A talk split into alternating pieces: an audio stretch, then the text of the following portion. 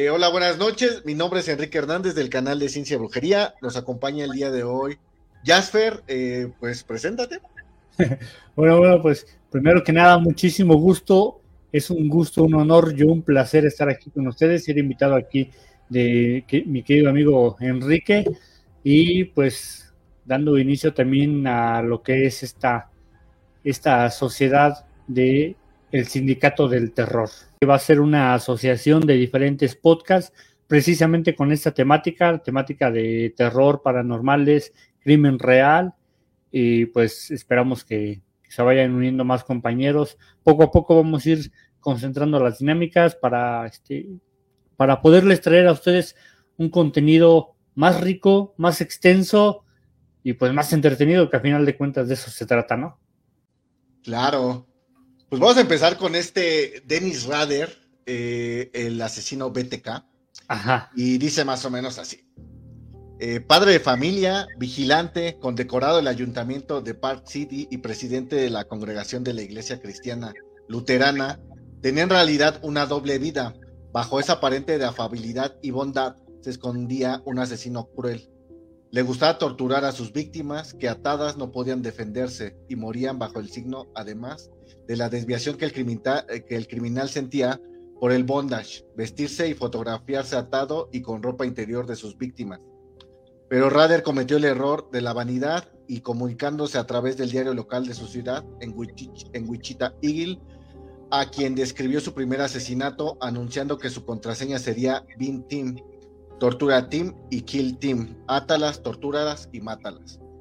Facilitó esto una pista para que le rastrearan eh, informáticamente. Y pues ahí empieza como que la historia de Dennis eh, ah. Rader. Dennis Rader, sí, ¿qué crees que estaba viendo? Eh, yo encontré que realmente esta filia que él, que él desarrolló, normalmente cuando una persona empieza con su despertar sexual, esos primeros momentos de una u otra forma van a marcar el modo en el que tú te, desenvuelves, el modo en el que te, excitas, el modo en que, en que va a ser tu comportamiento en ese, en ese aspecto, ¿no?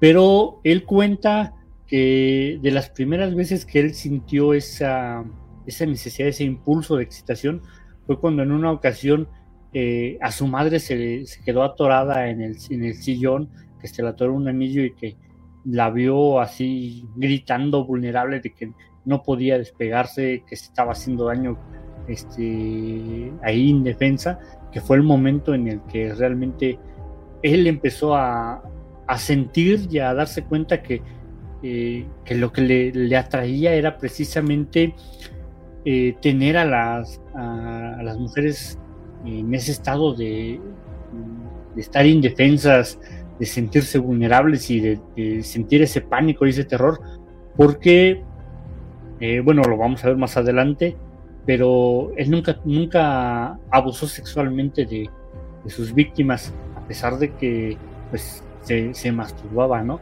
Pero nunca, nunca fue por, por abusar sexualmente de ellas, fue por, por verlas vulnerables y por verlas en ese estado de pánico. Sí, no, como que sentir así como que el poder, ¿no? De, bueno, no sé, o sea, sí. Está muy cañón este. Sí, la cringe, ¿no? Así como que dices, ay, o sea, realmente no sé qué pasaba por la cabeza de ese. Sí, vamos a leer uno de sus primeros asesinatos de la familia Otero. Ya, creo que ahí es, no sé si sobrevive alguien ahí. La verdad es que... El, el, chico, el de 15 años, que fue el que encontró a sus hermanos y a los papás, ¿no?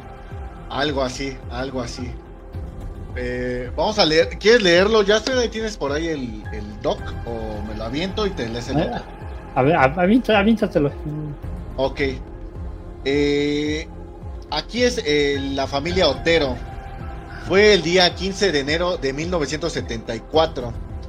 Se llamaba Yoshi, Otero, tenía 11 años, llevaba gafas, escribía poemas y dibujaba y le preocupaba su imagen. Había empezado a llevar un sujetador y a dejarse el pelo largo. Lo tenía tan tupido por toda la cabeza y alrededor del cuello que aquel hombre de la pistola le costó atar la mordaza para que no se le saliera de la boca. Aquella mañana, mientras Josie se levantaba, el hombre de la pistola se colocó por la puerta de atrás y vio algo que le inquietó, la huella de una pezulla en el patio trasero. No esperaba encontrarse con un perro, silbito bajo ni rastro de perro alguno. Aún así sacó la pretina de su Colt Guzman de 22 milímetros y avanzó sigilosamente hasta el garage, donde se puso a pensar. Desde la casa, Josie se había puesto una camiseta azul y se dirigía hacia la cocina. Estaba cerca de su cuarto. La casa era pequeña. Su madre, Julie, estaba en la cocina con una bata azul. Acababa de poner la mesa y había sacado la leche y cereales para desayunar, unos botes de carne y algunos bocadillos para el almuerzo. El padre Joe comía peras en conserva. Josie medía 1,62, era tan alta como su padre y medía casi 3 centímetros más que su madre pero le preocupaban las mismas cosas que a todos los niños. A mí no me quieres tanto como a los demás, le había dicho un día a su hermano Charlie de 15 años, el mayor de los cinco hijos de la familia Otero. No es verdad, dijo él, te quiero tanto como a ellos. Yo sí se sintió aliviada, ella los quería mucho a todos, a papá, a mamá, a Charlie, a Joey, que tenía nueve años, a Dani de 14 y a Carmen de 13. Chale, este güey este no, no, no tenía televisión, güey. Le ha encantado ver a Joey fijándose en sus hermanos y trataba de ser tan duro como ellos. Era muy guapo. A las niñas de la escuela elemental Adams les encantaban sus ojos marrones. Aquella mañana se había vestido para llamar la atención. Llevaba una camisa de manga larga sobre una camiseta amarilla y debajo una camiseta de tirantes blanca. Pantalones violáceos con bolsillos blancos y rayas blancas por detrás. Era martes, jugaría con el perro y ayudarían a mamá con los bocadillos. Luego papá llevaría a Josie y a Joy en coche al colegio, como ya había hecho con Charlie, Danny y Carmen. Mamá había dejado los abrigos en su silla. Afuera el hombre dudaba. En los bolsillos de Anorak llevaba una soga, cordel de cortina venenciana, mordazas, cinta adhesiva blanca, un cuchillo y unas bolsas de plástico. Entonces es como que el preámbulo, ¿no? Antes de que entrara el señor de la pistola. ¿Cómo ves, mi querido Jasper? Pues es que realmente lo que hacía era, era eso, ¿no? Era empezar a, a estudiar a sus víctimas y pues aquí nos están diciendo que realmente pues era una familia normal la que atacó, no, no era una familia así como que pues hubieran estado preparados o que tuvieran conflictos con, con vecinos, con familiares. Realmente créeme que a mí en la, pequeña investigación que hice no me queda así como que muy claro cuál era el perfil que él buscaba para seleccionar a sus víctimas, que realmente pues eran variadas, ¿no? Sí, era muy, era raro, este, o mejor lo, hacía al azar, ¿no? Pues ¿Quién sabe? no era que tuviera un perfil establecido para encontrar a víctimas, sino el hecho de él sentir ese, esa, ese poder, el dominarlas, el, torturarlas, el verlas con esa desesperación, ¿no? Yo creo que más que nada puede ir por ahí que él buscaba personas que fueran comunes, que fueran normales, para que pudieran también experimentar más, más terror, ¿no? Sí, yo creo que eso es lo que a, él le, le, gustaba, que tuvieran esa cara así de, pues me voy a morir, ¿no? No sé si alguna vez te haya pasado esa o hayas tenido alguna experiencia con alguien que, como se puede decir, que está perdiendo la vida o que sufrió un accidente, o sea, la mirada que tienen es así. Pues mira, yo he tenido experiencias con personas que ya han desencarnado, pero después de, o sea, digamos con lo que son las entidades. Ok. Con el, con el ser desencarnado la energía que ya se encuentra después de, pero no como tal en el momento de que están en ese en ese proceso de desencarnar. En el proceso no, no, me ha tocado. Mm, tengo conocidos que sí se han visto involucrados en accidentes este, en carretera, eh, accidentes a lo mejor en la industria, pero yo directamente no. Después sí, y es totalmente diferente, ¿no? Porque la expresión que tiene una entidad más que nada ya es de preocupación o de angustia, pero no como tal de terror. Sí, no, imagínate, no, no, no, no, no de pensarlo, de verdad se, me eriza la piel porque Pues bueno, aquí en México no es muy sonado, por ejemplo, lo de los asesinos seriales. O sea, sí hay muchas muertes. Sí, sí, ha habido asesinos seriales. Pero, mira, ¿sabes cuál creo que es la principal razón por la que no tenemos tantas noticias de asesinos seriales? Por ejemplo, el, caníbal, la guerrero, la viejita, o sea, casos muy, muy puntuales y muy sonados. Yo creo que sí hay más, pero lo que no hay es una participación activa de, la, de las autoridades por poder seguirlos y perfilarlos, ¿no? Yo creo que más que nada por ahí va el, el hecho de que no tengamos tanta información o no sean tan sonados los casos. Sí, como que nosotros no, no las hemos, no los hemos hecho superestrellas, ¿no? Porque allá como que son como que, wow, ¿no? Los asesinos seriales. Y aquí en México como que, no sé, o sea, como que el mexicano dice, no mames, suéltemelo y ahorita lo mato, ¿no? Ahorita le doy en su madre, ¿no? Por pasarse de lanza, ¿no? O sea, creo pues que tenemos como que esa cultura, ¿no? O sea, de, pues aquí pues en México matamos a los pinches criminales, ¿no? Cuando los llegan a agarrar, la verdad es que los matamos, o sea, no es de que los dejamos que se los lleven. Pues mira, por ejemplo, no sé si se recuerda cuando fue el escándalo del caníbal de la Guerrero, hubo manifestaciones y hubo quienes lo estaban esperando. Estaban esperando poder agarrarlo antes de que lo agarraran las autoridades. Sí, claro. o sea, así como que digas que, que los ponemos en un pedestal, pues no. No, aquí no, aquí no, en México yo creo que no. Pero bueno, vamos a seguir con esto de la familia Otero. Ajá. Y mira, ya viene la parte esta que dices que sí la estudió, mira. Dice, Dennis Rader había visto un día a Julie Otero con la, con la niña mientras él acompañaba a su mujer al trabajo en el departamento de veteranos. A ella no le gustaba conducir junto, conducir cuando nevaba. En Edgar, eh, Edgar Moore Drive había visto a dos mujeres de tez oscura en una furgoneta que salía marcha atrás y se dirigía a la, a la avenida Murdoch. Después de espiarla durante semanas, o sea que sí la espió durante un chingo de, tiempo, tomando toda clase de notas. Había seguido a Julie Otero en varias ocasiones mientras llevaba a Josie y a Joy en coche a la escuela. Sabía que salían a las 8.45 y que ella tardaba 7 minutos en volver a casa. Sabía también que el marido se iba a trabajar hacia las 8 de la mañana y no quería encontrarse con él, así que planeó llegar a las 8.20. El crío estaría en la casa, pero eso era lo de menos, lo mataría. Pero no le interesaba a él, sino la chica. Lo que no sabía era que los soteros tenían que arreglárselas con un solo coche. Pocos días antes Joe había tenido un accidente con el otro y se había roto algunas costillas. Para acompañar a, Carne, a Carmen, a Dani y a Charlie a la escuela, antes de las 8 de la mañana, Joe había cogido la furgoneta que solía conducir con Julie. Charlie había querido cerrar la puerta del garaje, pero su padre le había dicho que no se preocupara porque iba a volver, no podía trabajar a raíz del accidente. Entonces, pues sí, sí, sí le estuvo ahí echando coco, ¿eh? Sí. ¿En tu investigación no viste si era algún tipo de militar o algo así?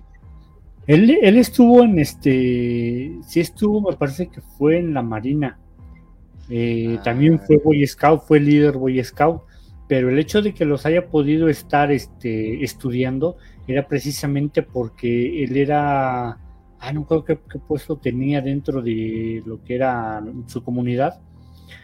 Eh, la cosa es que él era, ah, bueno, a raíz del accidente que, había tenido, eh, se dedicaba así como que a, a cuidar que se, se mantuvieran las reglas dentro de de donde, donde vivía, ¿no? Del área donde vivía. Y por lo que cuentan era tan, perdón la palabra, pero tan mamón, que, que, multaba a la gente así literal porque su pasto estaba más alto de lo que estaba reglamentado, ¿no? De o sea, como muy estricto, ¿no? Sí, o sea, de que, ah, porque tu basura no está acomodada, tal, te voy a multar. Entonces, era de ese tipo de, personas. Entonces, incluso él había participado en lo que era este lo que eran los ejercicios del censo de, ay, no recuerdo que de qué año era, creo que era el 76, 74. Este, entonces él tenía acceso a tanto a la información de la gente, de cuánta gente había, y tenía la libertad de estarse moviendo eh, ahí en su vecindario. Por eso es que él conocía y tenía la facilidad de poder estar eh, vigilando a la gente, estar al pendiente de qué hacían, qué no hacían, cuándo estaban y cuántos habitantes había en la casa. Todo eso se le facilitó también por, eso, por esos aspectos. Ok, sí, es que sí, pues yo creo que tenía esa disciplina, ¿no? De estar vigilando Y bueno, las rutinas y toda esta cuestión de los Boy Scouts. ¿Alguna vez tú fuiste Boy Scout? No, no, nunca fui Boy Scout. Ah, bueno, para descartar si no eres asesino serial, ¿no? Pero sí, bueno, necesitan yo creo ese tipo de disciplina. Yo la verdad, eso de hacer guardias, eso, yo me dormiría, la neta. O sea, si yo estuviera así de que cuida ya la casa, a mitad de la guardia me quedaría dormido, la neta, no, no soy muy Pero bueno, vamos a seguir con este caso de la familia Otero. Y mira, esta parte yo tampoco la conocía. Eh, dice que eligió a la familia porque las mujeres eran hispanas, o sea, una familia hispana. Entonces le excitaban las mujeres hispanas, tenía fantasías sexuales y se había entrenado para matar, hacía lazos y colgaba perros y gatos en los graneros. De adolescente, de adolescente y en las fuerzas aéreas espiaba, ah, era de la fuerza aérea, espiaba tras los estores para ver a mujeres desnudándose. Entraba en las casas para robar bragas, acechaba mujeres cuando compraba solas en los ultramarinos Planeaba ocultarse en el asiento trasero de sus coches y secuestrarlas a punta de pistola. Eh, luego las llevaría a algún lugar donde chispas él podía divertirse, las ataría, las, torturaría y las mataría. Pero bueno, cuando ya llega a la casa de los Otero, se dirige silenciosamente desde el garage hasta la puerta de atrás. Extendió el brazo y la abrió, cerró y con un cuchillo de cocina cortó la línea telefónica, eh, clavándolo con tachuelas a la pared de tablillas blancas. De pronto yo abríse la puerta trasera, sacó la pistola y clavó la mirada en el pequeño. Por fin vio al perro al lado del niño, pero el perro empezó a ladrar. Redder empezó a sudar y a toda prisa metió al niño a empujones en la cocina. Entonces se encontró con otra sorpresa. El padre estaba también en la casa. El perro no dejaba de ladrar. Raider, eh, medía 15 centímetros más, pero temblaba de miedo. Le apuntó con la pistola, dijo que aquello era un atraco. La chiquilla empezó a llorar y Raider eh, le aseguró que no tenía nada que temer. Al oeste, ahí a varios kilómetros de ahí, un joven no tenía ni la idea de la influencia que aquellos acontecimientos tendrían en su vida. Era todo un carácter o eso pensaba su madre. No podía estarse quieto ni dejar de tener ocupadas las manos con algo. Era un todo cuando de niño jugaba policías y ladrones. Siempre hacía de policía, si le daban la lata para que hiciera el ladrón, se marchaba. Eh, pues bueno, esa es parte de, la historia de los Otero con este Dennis Rader. Sí, ¿Cómo ves, mi querido Josué? Lo que estaba viendo es que este, pues él ya empezaba a mostrar esas tendencias desde pequeño, eh, de, fantasear, de, de decirse, pues a mí lo que me excita es poder este, atrapar a las mujeres, torturarlas y todo. Y esa parte de que colgaba a los animales, eh, de hecho es, uno de los aspectos de la triada McDonald, ¿no? Que es precisamente esos este, síntomas que manifiestan personas que son potenciales asesinos seriales, el hecho de entrar en un lapso en donde abusan y torturan de animales parte de la triada McDonald y él este, la manifestó, pero fue ya descrita después por amigos y excompañeros de, de la escuela, después de que se dio todo el caso y después de que, de que ya lo, lo atraparon, fue que se dio a conocer eso, ¿no? Que, que él cuando, cuando estaban jugando y todo, él no era tanto que se divirtiera jugando, iban a veces a, a los parques o a los ríos y él incluso colgaba tortugas de árboles, este, agredía a perros, gatos. Entonces, pues, de ahí se empezaba a manifestar. ¿no? manches, qué loco. La verdad es que, no sé, te digo, me es muy, no, o sea, no, no, no hay temas cercanos. O sea, sí conozco como que cosas así medio raras en mi vida, pero asesinos así seriales no. Y personas así como que muy fuera de lo común. Eh, pues recuerdo mucho a un niño que le gustaba pues hacerte maldades, o sea, de descalabrarte, este, abusaba de otros niños, recuerdo. No, no, no, este güey sí estaba muy cabrón. Eh, ¿Quién sabe qué sabe desde niño? Eh? Este, lo que es la, la, triada McDonald's Eh, normalmente se, define que es este, dice la triada McDonald, también llamada triada del psicópata, es un modelo propuesto por el psiquiatra John Marshall McDonald, en el que sostiene la idea de que los psicópatas presentan tres rasgos comunes. Este modelo fue expuesto en su artículo en 1963, The Tree to Kill, publicado en American Journal of, Psychiatry. Los tres rasgos principales que te decía, que manifiestan las personas que tienen tendencias psicópatas, es la piromanía, que es la tendencia a sentir atracción por producir o este ocasionar incendios, ¿no? De lo que es la crueldad hacia los animales, que es lo que, lo que te decía que había manifestado. Que es, Desde este, chico, ¿no? Ajá, que es empezar a, torturar y a, acabar con las, vidas de, de, animales, mascotas, pero de, formas eh, crueles, ¿no? Que los hace sentir esa satisfacción. Y la enuresis, que es el término académico que se refiere para lo que es la liberación de orina de forma no intencional, lo que sería algo así como la incontinencia. Normalmente se presenta dos o, o varias veces durante, durante una sola semana. Entonces eso los hace sentir cierta inseguridad, los hace sentir ira y es eso precisamente lo que los va, los va llenando de ira que buscan hacia dónde descargar. Sí, sí, sí, claro. Eso es, eso es lo que es la triada McDonald's. Ok. No, pues entonces ya este güey se veía desde que estaba pues joven en su onda, ¿no? Que necesitaba ahí. ¿Crees que con terapia y todo eso puedan ser una persona normal? Pues mira, hay terapia de lo que es canalización de ira, hay terapia de lo que es este. Eh, hasta ahorita creo que hay este hay cuadros psicológicos psicópatas que, o con tendencia psicópata, perdón, que sí, pueden ser tratados y canalizados, pero pues tendría que ser una persona especializada directamente en eso, porque dentro de la, de la psiquiatría eh, también los también los, los profesionales de la psiquiatría se especializan. Hay quienes se especializan en todo lo que tiene que ver con educación, hay quienes se especializan en campos laborales, hay quienes se especializan en criminología, que son precisamente los perfiladores criminalísticos. Entonces, sí hay eh, como tal, no un tratamiento, pero sí hay eh, algunas disciplinas que les ponen para tratar de canalizar toda esa ira tratar de, pues, de que se mantengan en control las tendencias que tienen ciertas personas.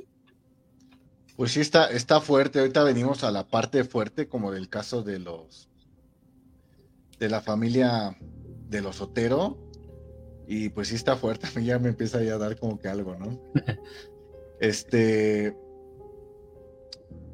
Desgraciadamente, en el caso de la familia Otero, pues pierde la vida eh, Joseph, el esposo, Julie Otero, de 33 años, Joseph, de 38, su hijo Joseph Jr., de nueve años, y una niña, Josefina, de un año de edad, cabrón. No mames.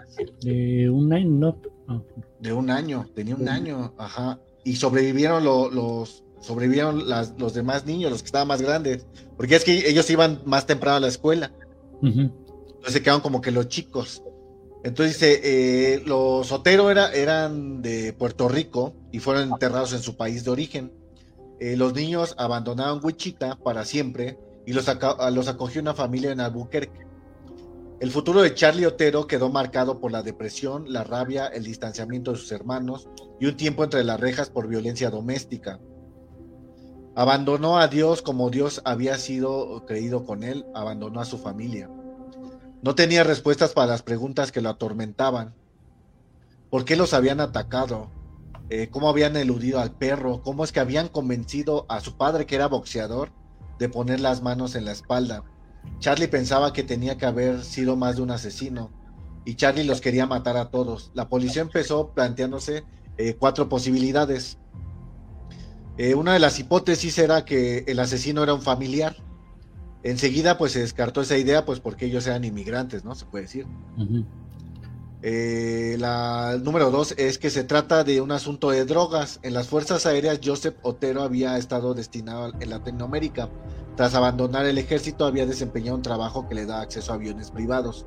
A los detectives les intrigaba eh, aquello, tal vez una gran operación de tráfico de estupefacientes había salido mal y yo hubiera perdido su vida y a su familia como venganza.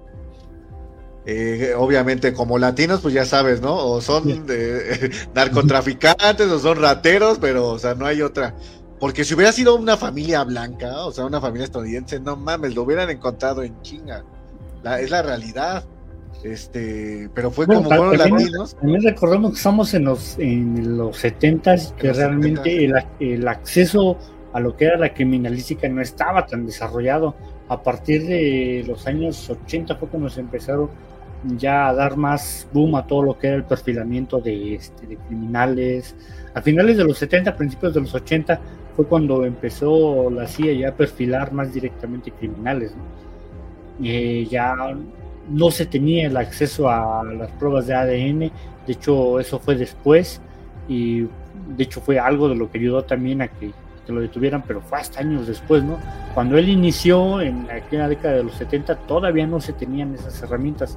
Entonces, pues ya desde ahí vemos primero un que las autoridades ya iban con un con un sesgo. Ellos ya decían, bueno, pues están atacando a una familia de inmigrantes, pues no es así como que me preocupe tanto, no es como que me voy a meter a, tan a detalle, pero también no habían las suficientes herramientas, ¿no? No había tampoco una base de datos de, de, este, criminales, de personas cercanas. Entonces, pues también la tenían un poco difícil en, los inicios, ¿no?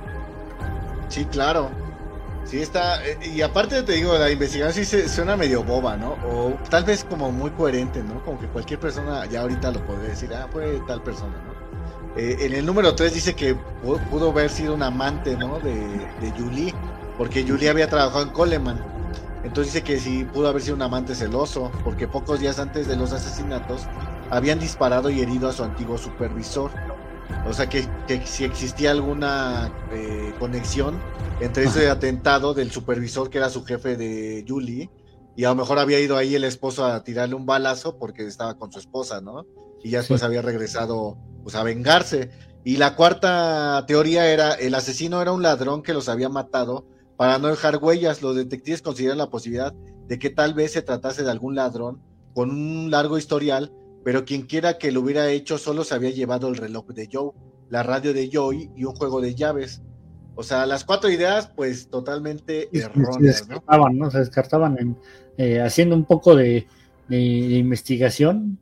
lo que es la parte del asesino familiar, pues no tenían una, no tenían familiares cercanos en el área, ¿no? Eh, asuntos de drogas, pues es que el, padre nunca estuvo inmiscuido en nada turbio, no le pudieron encontrar nada, pues tampoco hubo, hubo líneas de investigación ahí. De por celos hacia su mujer o de algún amante, creo que tampoco pudieron demostrar ni encontrar tampoco ninguna prueba. Entonces ellos solitos se fueron, fueron cerrando las líneas de investigación, ¿no? Eh, ahí lo que, lo que les llamó la atención fue precisamente que eh, si había sido un ladrón, un robo o algo, porque se había llevado nada más el reloj, el juego de llaves y, este, y un rayo, ¿no? Ahí este, me parece que lo que, lo que ellos empezaban a, sospechar después era que tal vez era un criminal fugitivo que pues había topado con ellos por accidente y que lo que estaba haciendo era tratar de seguir su huida, ¿no? Eso fue otra de las que tuvieron después. Pues, bueno, es que no sé si también, ya ves que, bueno, a ti tú eres del tema así como de la magia y todo eso. Ajá. Y mira, me suena mucho, por ejemplo, ahorita lo del reloj, porque Joe también se llama el de Last of Us, el de la serie. Igual y nada trae su reloj. O sea, como que son como que son objetos que, o sea, son del pasado, pero lo meten en series de la actualidad. Como que tiene esa conexión, ¿no? Como esa inspiración de, de este tipo de asesinos cereales, ¿no? Y también, por ejemplo, aquí en la Ciudad de México hay un restaurante que se llama BTK. Ajá. Pues, pues mira, lo que es, eh, cuando, una, cuando un asesino eh, disfruta de torturar o de este, dominar a, sus víctimas, generalmente siempre va a buscar llevarse trofeos. Eh, en este caso, pues era este, el radio, las llaves, el reloj. Cuando es este dependiendo de, la, de los alcances o de las filas que tenga el, psicópata, pero generalmente lo hacen porque de algún modo de esa forma esclavizan el recuerdo y lo retienen para poder revivir esas escenas. Claro. Eh, ahí hay algunos que van más allá, como este en su momento lo, lo hablaremos con el, este, el asesino del zodiaco, que los trofeos que él tenía era porque él tenía precisamente la intención de esclavizar a sus víctimas más allá de la muerte. Que eso sí son, son unos más ocultistas, ¿no? Sí, claro. Que, sabe Los muertos, ¿no? Me suena así como que a la santería, algo así. sí, o sea, nosotros sabemos que para poder eh, de algún modo esclavizar o retener el espíritu de una persona necesitas algo que fuera significativo para ella. Que eso es algo que es muy utilizado, por ejemplo, por los que este, nosotros se llaman o se denominan muerteros, palomayombe, este, todas esas este, prácticas que lo que hacen es esclavizar el, el espíritu de una persona, necesitan forzosamente un objeto que haya sido muy significativo para la persona o algún miembro, parte de la persona, que generalmente lo que utilizan son huesos. Claro. Pero sí, de ahí va más o menos hacia donde va encaminado también el hecho de, obtener trofeos de las víctimas.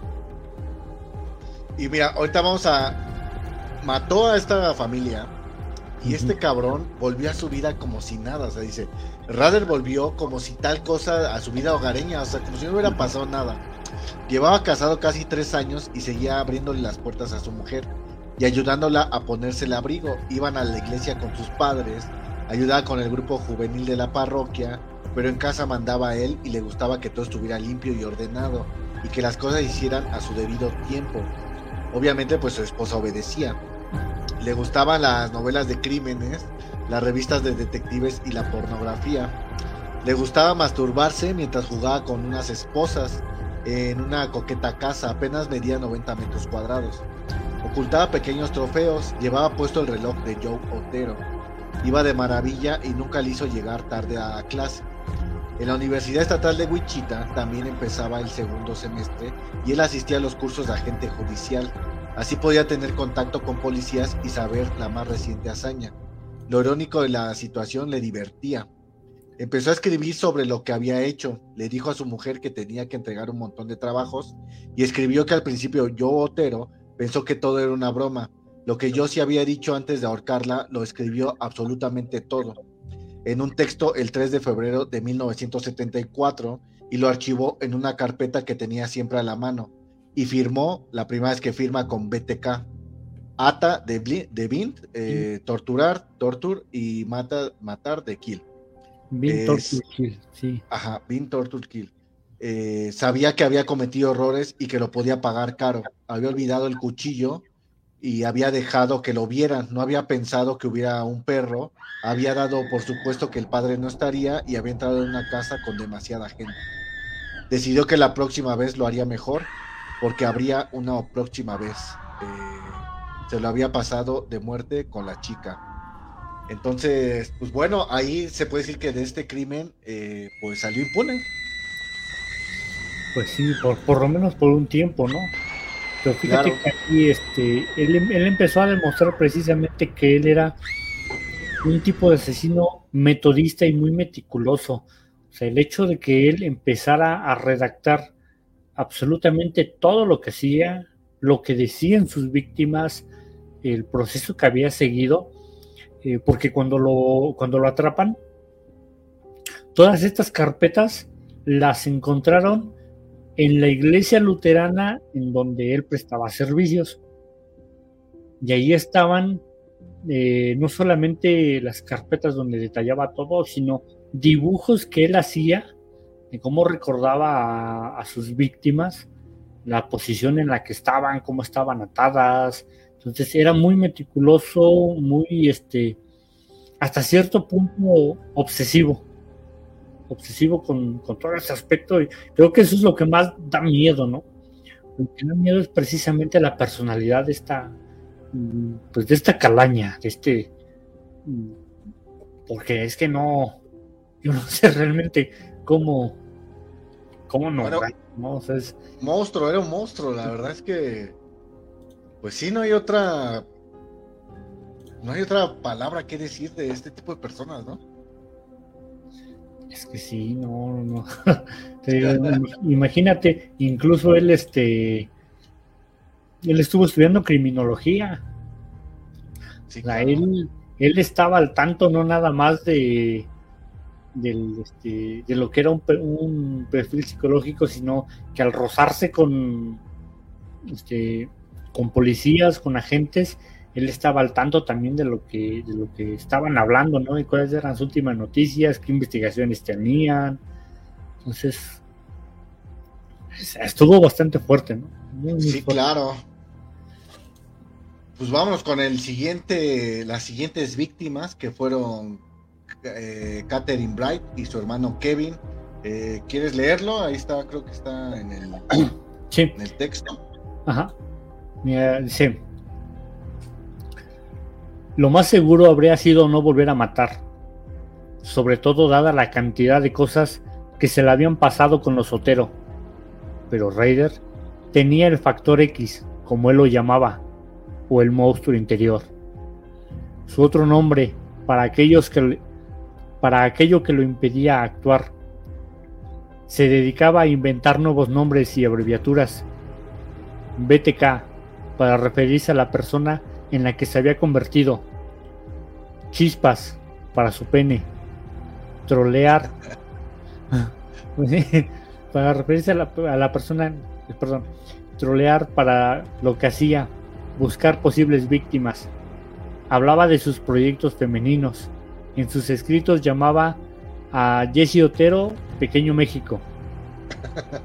Eso, eso fue precisamente algo que lo, que lo empezó a caracterizar, ¿no?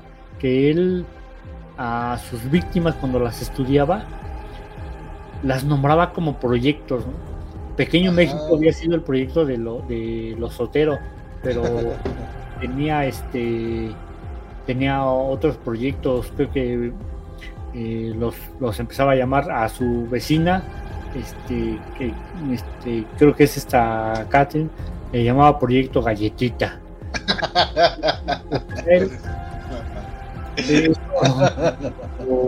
lo, lo, empezaba a hacer como para llevar un orden dentro de su locura, era la forma en la que él buscaba llevar un orden. Y era muy obsesivo con esta parte de buscar abreviaturas todo lo que él hacía y después en las cartas posteriores que manda, utilizaba mucho las abreviaturas. Oye, la palabra de trolear, yo pensé que era nueva. No, ya, O sea, la inventó este cabrón. Ya los 70, no mames. No, le inventó a él, pero pues este ya. yo pensé que era de, de, las redes sociales, que es como de unos 10, 15 años para acá, pero ya vi que no. No, no, pues yo también hubiera pensado eso porque también pues no se usaba mucho, ¿no? Por lo menos no se usaba mucho. Es que yo creo que todo, todos esos temas como que están en la cultura estadounidense, ¿no? Pues, o sea, sí ya son como tabú, ¿no? Como así como el cliché, ¿no? De cualquier conversación. O en las series, ¿no? Como que saca mucho el tema del asesino BTK, así está cabrón. Sí, no, sí, sí, está muy, muy cabrón. Pero bueno, dice, Raider volvió a trolear pocas semanas después de asesinar a los Sotero, en cuanto se le pasó el efecto eufórico. Ahora troleaba a diario, espiaba a mujeres, las seguía cuando iban al trabajo y volvían a casa, tomaba notas sobre cada una de ellas. No podía dejar nada al azar. Hacía un seguimiento pormenorizado de cada uno de sus proyectos y si no le parecían seguros, los desechaba. Observaba por ventanas, se internaba en callejones y buscaba presas que vinieran solas. En la primavera de 1974 se decidió por una a la que llamó Proyecto Luces Apagadas. es lo que te decía, las nombraba como proyectos. O sus potenciales víctimas o las personas a las que él acechaba, las llamaba así como proyectos. Dice, Catherine Bright llevaba solo un año en la casita del número 3.217, 3217 de la calle 13 Este. Tenía 21 años. El semestre, sabía, el semestre que había estado matriculada en la Universidad de Kansas. Había echado tanto de menos a su familia que había vuelto a casa. Trabajaba en Coleman, la misma empresa para que Julie Otero había trabajado casi un mes. Para ella, sus primos formaban parte integral de la familia. Eran 18 contando a los cinco hijos de Brie. Estaban muy unidos e iban con frecuencia a la granja de los abuelos en las afueras de Valley Center. Enganchaban un carro a un burro llamado Candy y se pasaban horas de un lado a otro.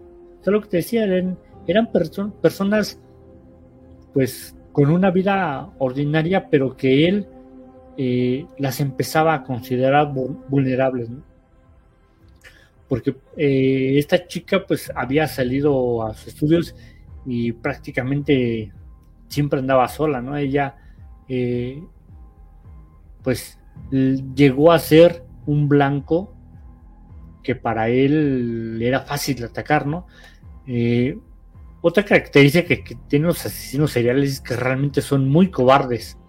Cuando saben que algo se va a complicar, pues simplemente prefieren desechar la oportunidad de irse por alguien que saben que va a, ser más, más vulnerable, ¿no? Sí, eh, ahí por ejemplo, pues sí es que planea muy bien. Ahorita estaba viendo unas imágenes. Que hasta hacía unos planos como. Pues unos planos de la casa. O sea, de la casa, del estacionamiento, la avenida. Eh, si la puerta abría a la izquierda, a la derecha. O sea, la verdad es que sí estudiaba muy, muy bien a sus víctimas. Sí. Y este, y en el caso de que comentas que son cobardes los. En su mayoría, la mayoría de los criminales son así, ¿verdad? Eh, cuando ya los agarran o ya eh, pues van a pagar por sus actos es cuando se acobardan. La verdad es que está ahí difícil. Eh, yo recuerdo mucho, no sé si viste la serie de Dead Note, de esta del, anime. Sí. Ya es que, que Light pues era así como que, güey, el superpoderoso, ¿no? Muy inteligente, muy cabrón y todo eso. Pero ya cuando lo van a agarrar se convierte en un maricón, o sea... O sea, ya, ay, no me maten, ay, no fui, perdón. No, después de que había matado hasta a su padre, ¿no? Entonces, pues eso retrata realmente la, la cuestión del asesino, ¿no? Que no tienen esa capacidad de ponerse en los zapatos de los demás, solamente en sí mismos, o sea, o sea, ellos sí sienten, o sea, lo de ellos, pero no sienten lo de los demás. Sí. yo creo que es un tema de, que tienen este tipo de personas, ¿no? Que no tienen empatía por los demás. Ve que realmente lo que buscan es eso, es el, el poder, el sentirse superiores a los demás pues obviamente con una persona que se les va a enfrentar, una persona que saben que no pueden ganar lo que les va a ofrecer resistencia, pues les va a quitar esa parte. buscan por eso personas que sean más vulnerables. No está cañón, ¿eh? Pues síguele, síguelo, síguele. dice, la espió durante semanas. Tal vez saliera bien, pensó. Tenía pinta de universitaria. Vivía sola y no había rastro de hombres, niños o perros. Ryder se dedicaba a apretar bolas de goma para fortalecer las manos. Le había puesto frenético ver había, cuánto había tardado en estrangular a los soteros. Las manos se le habían llegado a entumecer. Aquella vez quería estar bien preparado. Tras un plan. En su vida normal era estudiante de la Universidad Estatal de Wichita. Así que se presentaría en casa de la chica con unos cuantos libros y le diría que estaba buscando un lugar tranquilo donde estudiar. Entonces entraría por la fuerza. Antes de llamar, se puso unos guantes de látex. Su plan se vino abajo enseguida. Nadie respondió su llamada. Dejándose llevar por un impulso, rompió el cristal de la puerta trasera, al darse cuenta que, cuando ella llegara a casa, vería los cristales rotos y huiría. Él se puso nervioso. Lo limpió todo lo mejor que pudo. Se escondió en, un dormitorio y sacó su Colt de 22 milímetros para quitarle el seguro. Pero la pistola se le disparó. Aquello lo asustó. Pensó que ella olería la pólvora. El corazón le iba a estallar. Entonces se abrió la puerta principal. La oyó llamar a alguien, a un hombre. Ryder rompió a sudar otra vez. Los oía reírse. No podía salir huyendo, pero tenía la Colt y llevaba una Magnum 357 en una pistolera. Así que salió a su encuentro. Entonces se dio cuenta que había cometido un error. No había traído sogas. Había dado por supuesto que ella estaría sola y que sería fácil tenerla bajo control. Había planeado atarla con sus panties y con cualquier otra cosa que encontrara, para que cuando los policías hallaran el cadáver, vieran que no se había usado el mismo método que con los Sotero. Pero ahora ahí estaba él. Ata, tortura y mata, sin nada para atar. Entró en el dormitorio. Buscó en los cajones y encontró pañuelos, cinturones, medias de nylon y camisetas. Le dijo que más adelante Ryder se enteraría de que el hombre se llamaba Kevin. Le dijo que le atara las manos a la chica. Kevin obedeció. Los llevó al dormitorio junto a la entrada principal y le dijo a Kevin que se tumbara. Lo maniató y le ató los pies a un poste de la cama. aquí vemos que realmente las cosas no le salieron como, como él, esperaba. Y le empezó a ganar los nervios, ¿no? Sí, claro. se, se empezaba. Empezaba a tratar de, de improvisar, pero pues realmente no le, no le iba, no le iba a salir muy bien, ¿no? No, pues desde que rompió la, ventana, desde ahí como que el plan se empezó a ir a la chingada, ¿no? Sí, mira qué dice. Eh, después de que los, los ata, eh, si te, das cuenta, él trata de mantener el control. Todo iba como de seda. Les preguntó si tenían dinero Kevin dijo que en el bolsillo de la camisa llevaba tres dólares. Tenía otros ocho en la cartera, pero se lo cayó.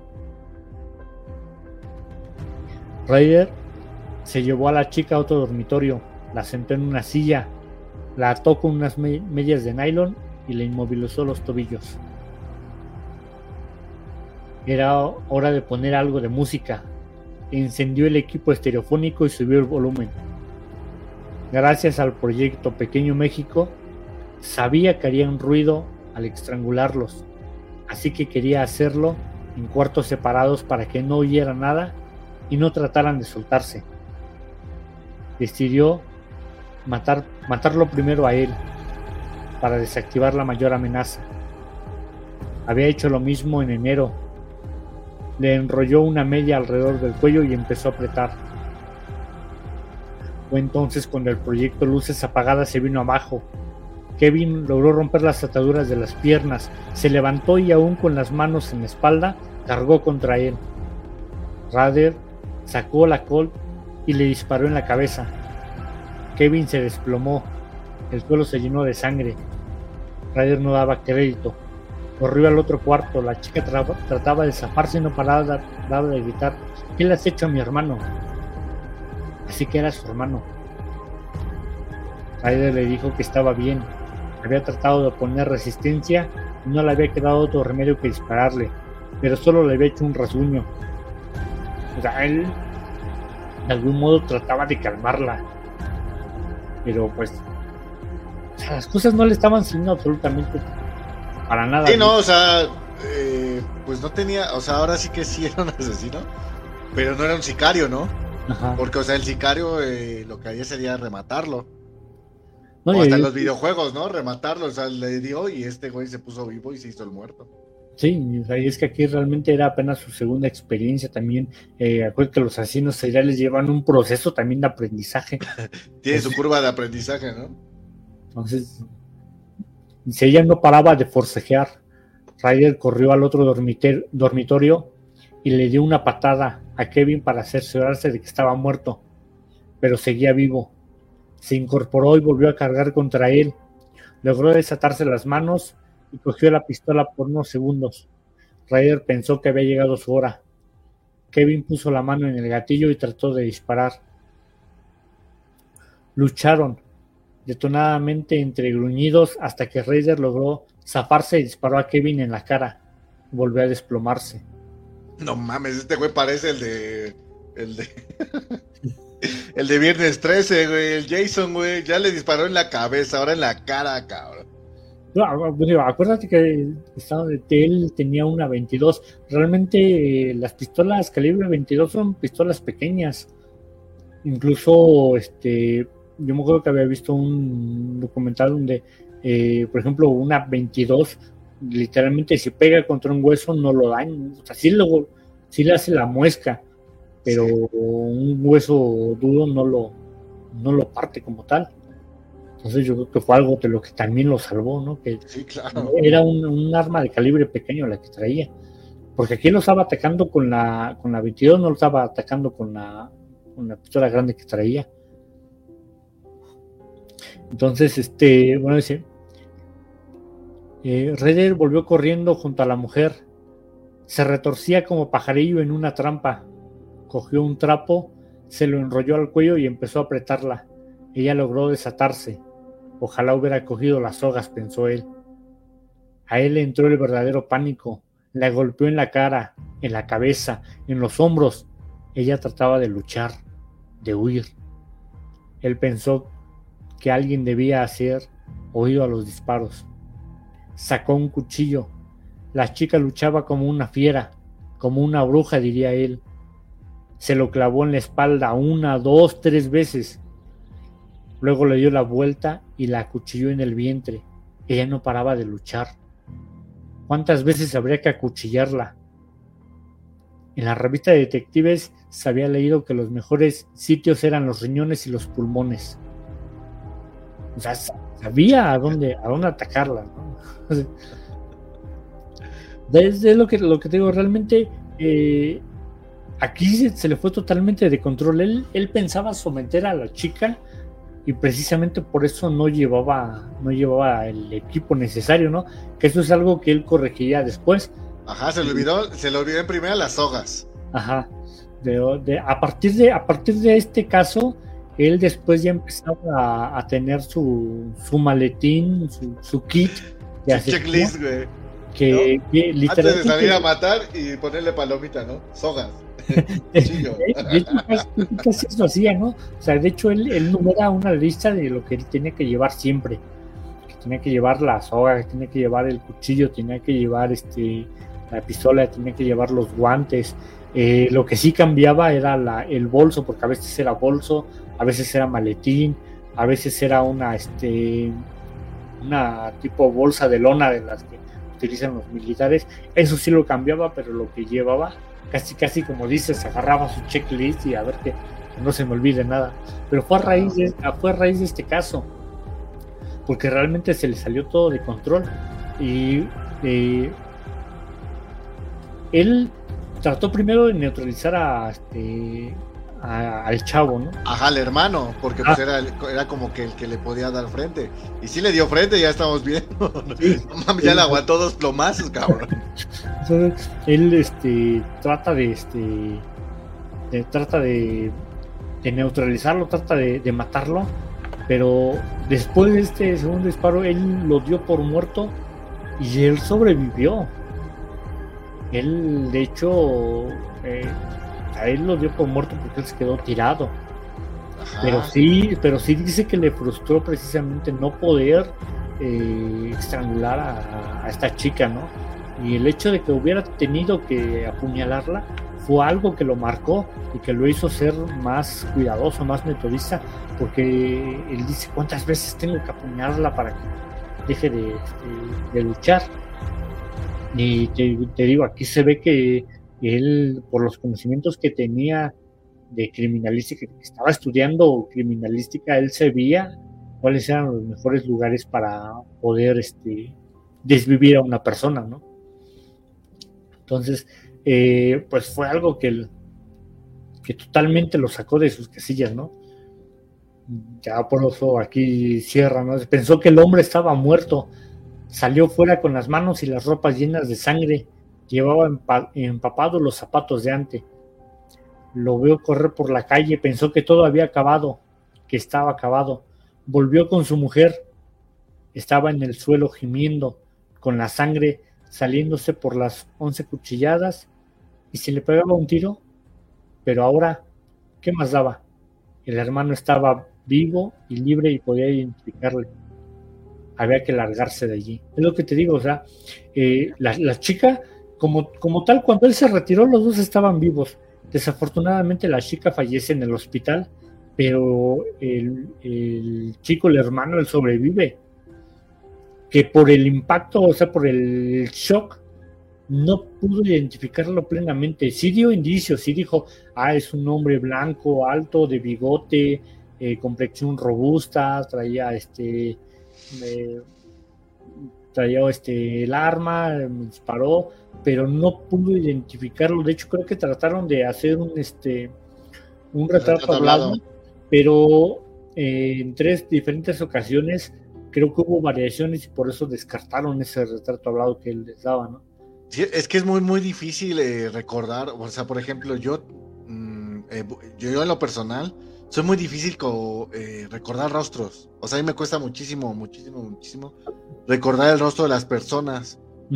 Eh, puedo recordar direcciones, a lo mejor números, cosas así, pero cuando es cuestión de rostros, la verdad, soy muy malo para los rostros de personas.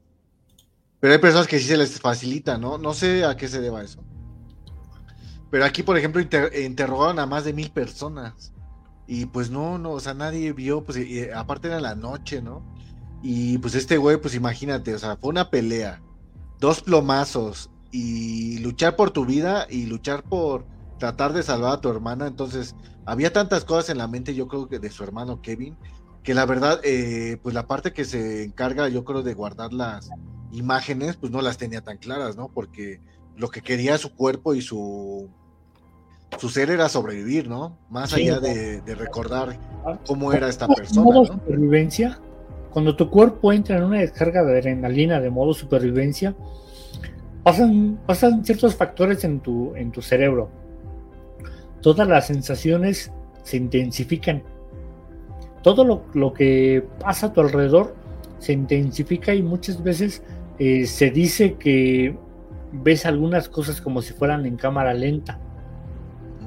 Pero también es cierto que tu cerebro va a descartar todo lo que no le sirva todo aquello que tu cerebro considere que no le va a servir para sobrevivir, lo va a pasar por alto. Que fue realmente algo que le pasó a Kevin. Kevin se preocupó por este. Porque algo que, es curioso, que cuando. Cuando Kevin se logra zafar y toma la pistola, trata de él de dispararle este a Dennis, pero este, él pone su dedo entre el martillo y el, este, o sea, lo que es el, no, perdón, fue en el gatillo.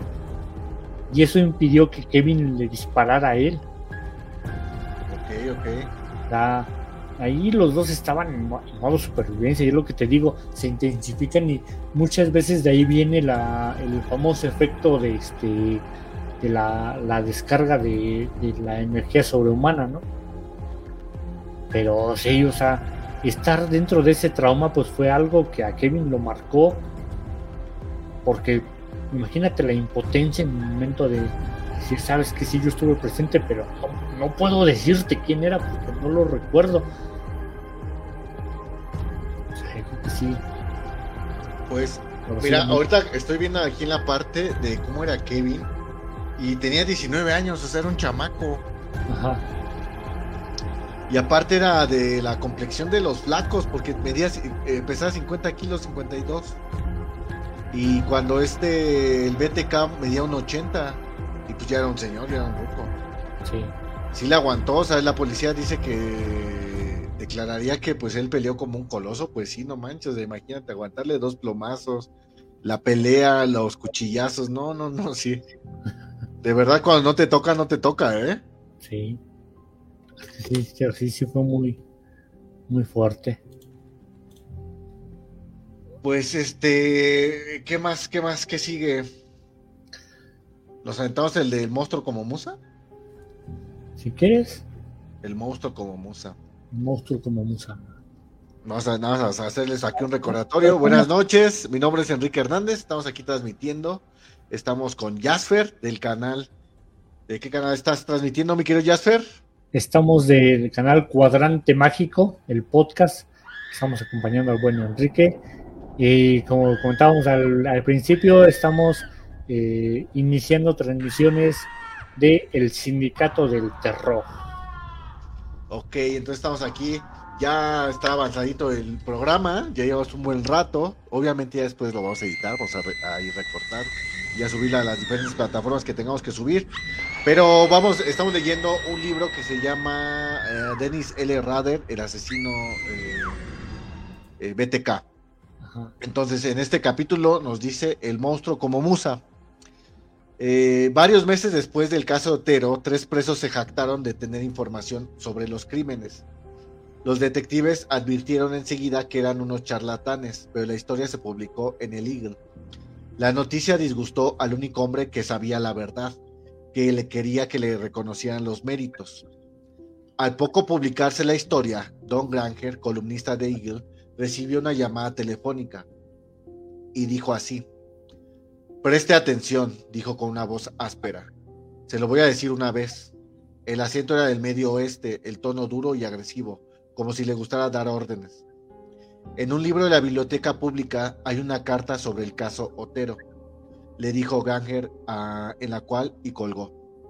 Granger sabía que por aquel hombre lo había llamado a él. Algunos meses antes, el Eagle había ofrecido 5 mil dólares a cualquier persona que proporcionara información relevante sobre el caso, y él se había ofrecido a atender las llamadas. Sin embargo, el hombre que lo había llamado no había hablado de ninguna recompensa. El Eagle había llegado a un acuerdo con la policía que reflejaba lo que los editores creían entonces lo mejor para los ciudadanos de Wichita. El periódico pondría en marcha un programa denominado Testigo Secreto para solicitar y trasladar información del caso Otero. Así que en cuanto el desconocido, el desconocido colgó, Granger llamó a la policía. Algunos años más tarde, ciertos periodistas y editores manifestaron su asombro ante tal cosa y, afirmaron que Granger tenía que haber copiado primero la carta para el periódico, pero en la década de 1970 el consejo editorial de Eagle pensaba que colaborar en la captura del asesino era más importante que publicar una exclusiva o entrometerse en la investigación. Eh, Bernie Drowansky halló la carta exactamente donde le había dicho Granger, dentro del libro de Appellate Engineering Mechanics, Ingeniería Mecánica Aplicada. Drowansky se le entregó eh, al jefe de Hannon. Había en ella tantos errores ortográficos que ciertos policías pensaron que el autor tenía alguna discapacidad o estaba disimulando su, su verdadera forma de escribir. Y dice así la carta, escribo esta carta por el bien del contribuyente y para no hacerles perder el tiempo. Los presos que han hablado del caso Tero solo quieren salir en los periódicos. No tienen ni idea lo que hice yo y nadie me ayudó y yo no sé lo que he contado a nadie y yo no se lo he contado a nadie. Seamos claros. A continuación la carta describía con todo lujo de detalles la posición de los cuatro cadáveres de la familia Otero y hablaba de la soga, el cordel y los nudos empleados para matarlos. Por ejemplo, sobre Josie Otero se decía lo siguiente. Josefín, posición colgada en la parte noroeste del sótano, seca, secadera o congelador del norte del cadáver, ataduras miniatada con cordel de venenciana, pies, rodillas y cintura con una cuerda de tendedero, una sola cuerda. Garrote, soga de cáñamo de un cuarto de diámetro, nudo con cuatro o cinco vueltas. Ropa, sujetador oscuro, cortado por la mitad, un calcetín. Muerte, estrangulamiento y ahorcamiento. Comentarios. Las demás prendas del pie de las escaleras, pantalones verdes y bragas, gafas están en el dormitorio sudoeste. La carta incluía detalles solo eh, que podía conocer la policía y el asesino. El autor parecía confirmar que Conwell sospechaba que el asesino había torturado a las víctimas, afirmaba haber estrangulado dos veces a Julio Otero. Lamento que nuestra sociedad, bueno, dice la carta, lamento que en nuestra sociedad pasen cosas así. Hay quien se lleva la peor parte. Me resulta difícil controlarme. Probablemente digan que soy un psicótico fetichista de las escenas de ahogamiento. Nunca sabré cuándo entró ese, este monstruo en mi cerebro, pero no se irá. ¿Cómo busco una cura para esto? Si pudiera, si pidiera ayuda, si dijera haber matado a cuatro personas, la gente se reiría o pulsaría el botón de alarma y llamaría a la policía. No puedo pararle los pies, así que el monstruo sigue su camino dañándome a mí y a la sociedad. La sociedad puede dar gracias de que personas como yo a veces hallen alivio fantaseando con torturar a una víctima de mi propiedad. Mi amigo el monstruo juega a un juego complicadísimo. Anota el domicilio de las víctimas, las sigue, hace averiguaciones, las acecha en la oscuridad, las acecha, las acecha. La presión es enorme y a veces hace lo que le da la gana. Tal vez ustedes puedan pararlo, yo soy incapaz ya ha elegido en su próxima víctima o a sus próximas víctimas. Aunque todavía no sé quiénes son, lo sabré al día siguiente, cuando lea el periódico, pero será demasiado tarde. Buena suerte en la búsqueda. Suyo, el verdadero culpable. No, pues este güey sí está muy enfermo. Sí. Fíjate que, bueno, aquí, me estoy un poco. Hay algo que me, que me, que me llama la atención. Primero te digo que él, conocía de perfiles precisamente porque estaba estudiando esta parte criminalística. Él dice, soy un psicótico fetichista de las escenas de ahogamiento. Él ya sabía, era consciente. No es que él desconociera realmente lo que estaba haciendo. Él sabía perfectamente y era consciente de lo que estaba haciendo, pero lo que me llama la atención es esta parte, mira. Ok. Nunca sabré cuándo entró este monstruo en mi cerebro. sí. Pero no se irá. ¿Cómo buscas una cura para esto? Dice, no puedo pararle los pies, así que el monstruo sigue su camino, dañándome a mí y a la sociedad él, él incluso dice, ya ha elegido a su próxima víctima y a sus próximas víctimas, aunque todavía no sé quiénes son. Lo sabré al día siguiente cuando lea el periódico, pero será demasiado tarde. O sea, él da a entender, o trata de querer dar a entender, que él entraba en una, en una parte de psicosis donde se desasociaba de sí mismo. sí, claro, es como la clásica de fue el diablo, ¿no? Se me metió el diablo, güey. pero eso, eso como se da a entender después, precisamente por todas las declaraciones que él da, que eso no era más que una tetra, una, una forma de autojustificarse porque él era perfectamente consciente de lo que estaba haciendo. Si tú eres, este, te desasocias de la realidad, y esto lo vemos en personas que tienen, padecen de síndrome de personalidad múltiple. Cuando una persona se desasocia de la realidad, no es capaz de recordar lo que pasó durante ese periodo, de, ese lapso, porque precisamente su, personalidad está fragmentada y su conciencia también se encuentra dividida.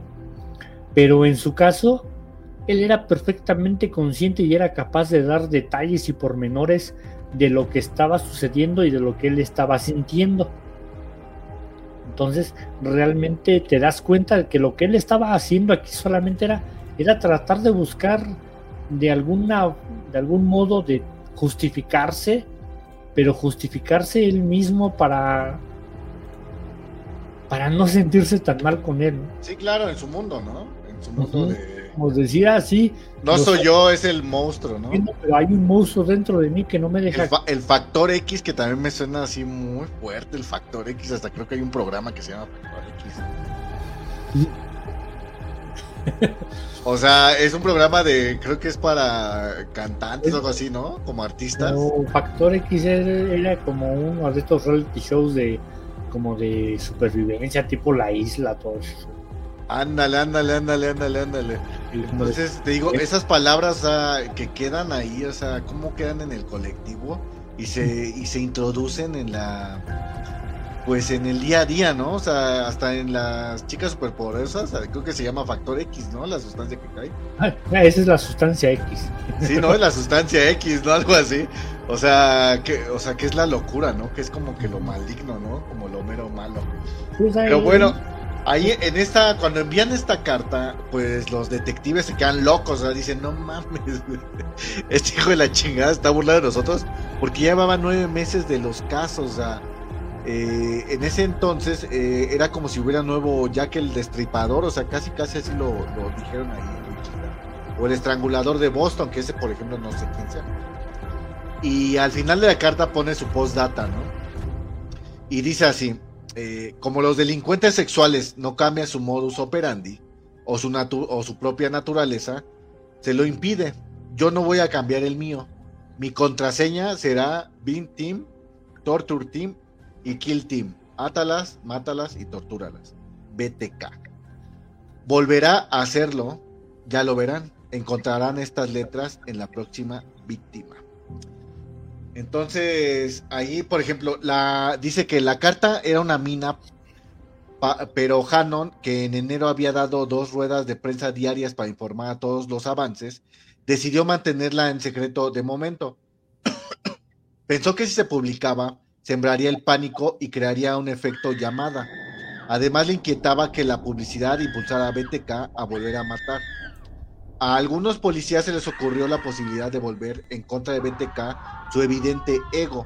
Llamaron a los editores de Eagle y al cabo de pocos días el periódico empezó a publicar el siguiente contacto. BTK, podemos ayudarle. El contacto incluía un número de teléfono y le pedía para su mayor comodidad que llamara antes de las 10 de la noche. Además, la policía habló con Granger, poco después, la mañana de Halloween, el Eagle publicó un artículo de Granger enterrado de la página 8D. Fue la primera mención publicada de BTK. Granger omitía los datos como el de la llamada que había recibido o la carta en poder de la policía. El periódico sabía más de lo que dejaba traslucir, pero guardó el secreto, como le había pedido el departamento de policía. Esta fidelidad fue luego criticada por ciertos colegas. Granger se limitaba a pedir a BTK que lo llamase. Eh, eh, en esta semana la policía de Wichita ha tratado de ponerse en contacto con un hombre que dispone de información importante sobre el caso Otero y necesita ayuda urgente. Tal vez hayan fijado los lectores en el anuncio que ha encabezado la sección de contactos en los últimos días. BTK es una persona de carne y hueso. La policía no puede decir cuáles son sus fuentes, pero está convencida de que BTK tiene información sobre el asesino de Joseph Otero, su mujer y sus dos hijos. El artículo también decía que el teléfono en contacto estaba a cargo de los, policías dispuestos a ayudar a BTK. Granger señalaba que había otra posibilidad. Estaba dispuesto a hablar con él mismo, con BTK, para facilitar las cosas. Daba el número de teléfono de casa y de oficina. Tal vez tenga que aguantar algunos chiflados y bromistas, pero si logramos ayudar a una persona con problemas, el esfuerzo habrá valido la pena. BTK no dio señales de vida, Rader estaba más ocupada que nunca. Algunos días después de que se publicara el artículo de Granger, había empezado a trabajar para la ADT, una empresa especializada en alarmas de seguridad. Después del asesinato de los soteros y Catherine Bright, ADT había hecho el agosto instalando alarmas para el hogar. El nuevo trabajo le permitiría a Rader entrar a las casas como instalador. Lo irónico de la situación le divertía mucho. Y te digo que ahí fue el, el donde ya empezaron a asociar, ¿no? Ya se dieron cuenta de que eh, de que esta persona era realmente el asesino porque les daba detalles que no habían sido publicados. Que es precisamente donde ellos se dan cuenta que por donde lo podían atacar era precisamente por el ego. Él era una persona egocentrista que buscaba llamar la atención y es lo que tratan de apelar los, los oficiales, ¿no? Que después de esto, creo que entró en un periodo de recesión como de tres años. Tres años me, parece que no, no se vieron más, más incidentes, ¿no? A pesar de que este, pues, seguían las pesquisas y trataban de, buscarlo, como tal, él este, seguía jugando al gato y al ratón con la, con la policía, pero no volvió a, a cometer este, actos por un periodo como de tres años, me parece. Pues es que ahí en, el tema este de, la carta, pues ya todo se, empezaba como que a poner las pilas, ¿no? Y como él te, digo, bueno, tú me estás comentando que él estudió criminal, criminología, ¿no? Criminalística, ajá. Criminalística. Entonces sabía que si empezaba a hablar de más, lo iban a agarrar, ¿no? Y ahí en el tema de que le hablara antes de las 10 de la noche, pues te digo que me suena así como la de Death Note ¿Por qué? Porque si hablaba antes de las 10 de la noche, entonces significaba algo, ¿no? Alguna situación geográfica, que a lo mejor era del estado de Wichita y que no era un foráneo, que nada más venía y mataba ahí, ¿no? Como que algo así yo siento que jugaba ahí la cuestión telefónica. Obviamente, pues el asesino BTK pues no cayó en la trampa y no habló con nadie. Eh, también en la última parte vimos que pues forma parte de la empresa ADT de alarmas. Y pues sí, obviamente por ejemplo, yo que me dedico a eso, de, los temas de videovigilancia, pues sería muy gracioso que, no sé, un día hay un robo o hay algo y que no está la grabación de ese lapso, o sea, o es el dueño o es el instalador, o sea, no hay de otra, o sea, no hay otra persona que lo pueda hacer. ¿Estás de acuerdo? O sea, le podrías echar la culpa que a un hacker y todo eso, pero la realidad es que no, no pasaría de esa forma. Y ahí, pues, el BTK pues entró a la, empezó a entrar a las casas, o sea, ahora sí que el lobo, invitabas al lobo a que te cuidara, ¿no? sí, y él sabía cómo, cómo en caso de que hubiera este, dispositivos de alarma, cómo desactivarlos, ¿no? Claro, claro, creo que eso viene eh, más adelante. Pero pues síguele dando, bro, ahora te toca. Va, va, vamos a, a continuar con esta parte que dice eh, una exclusiva. El Eagle había mantenido en secreto la carta sobre el caso Otero porque la policía creía que la publicidad podía impulsar a BTK a cometer más, asesinatos. Pero en la ciudad había otro periódico, el Seminario Wichita, Wichita Sun, en el que trabajaba una reportera, Katy Henkel que no pensaba lo mismo. El 11 de diciembre de 1974, dos meses después de que la policía hallara el mensaje de BTK en la biblioteca, el Sun publicó un artículo en el que Henkel revelaba que la fuente anónima le había enviado una copia de la carta, que BTK significaba Bin, torture, kill, ata, tortura, mata y que el asesino había amenazado con volver a matar. Esta revelación sembró pánico, como temía Hannon, pero también llevó a la gente a tomar precauciones. Si Henkel había obrado así, en parte había sido porque pensaba que los ciudadanos tenían derecho a saber que alguien los acechaba. Antes de publicar el artículo había consultado con varios psicólogos, los policías temían que revelar la existencia de la carta impulsara a BTK a volver a matar. Los psicólogos sostenían lo contrario. era probable que BTK deseara notoriedad y por eso mantener en secreto la carta podía impulsarlo a matar de nuevo. Lo, lo que te decía, ya, eh, ya se estaban dando cuenta realmente que lo que él buscaba era eh, alimentar su ego, era realmente ser, ser, ser notado. Él entró en un periodo donde después de haber ejecutado los, los crímenes, se empezó a dar cuenta de que la notoriedad, el hecho o el morbo de saber que, la, que, tenía el dominio y que estaba aterrorizando a, a la gente, lo hacía sentir también placer. Los primeros asesinatos que él tiene los hace por satisfacción personal. Pero cuando empieza a darse todo este encubrimiento mediático, él entra en un proceso en el que su ego se empieza a inflar, empieza a sentirse realmente poderoso. Ese es precisamente el punto en el que los asesinos seriales empiezan a, pues a darse a notar, ¿no? empiezan a, sentir ese, ese poder, ese yo, yo, puedo hacerlo, voy a salir impune.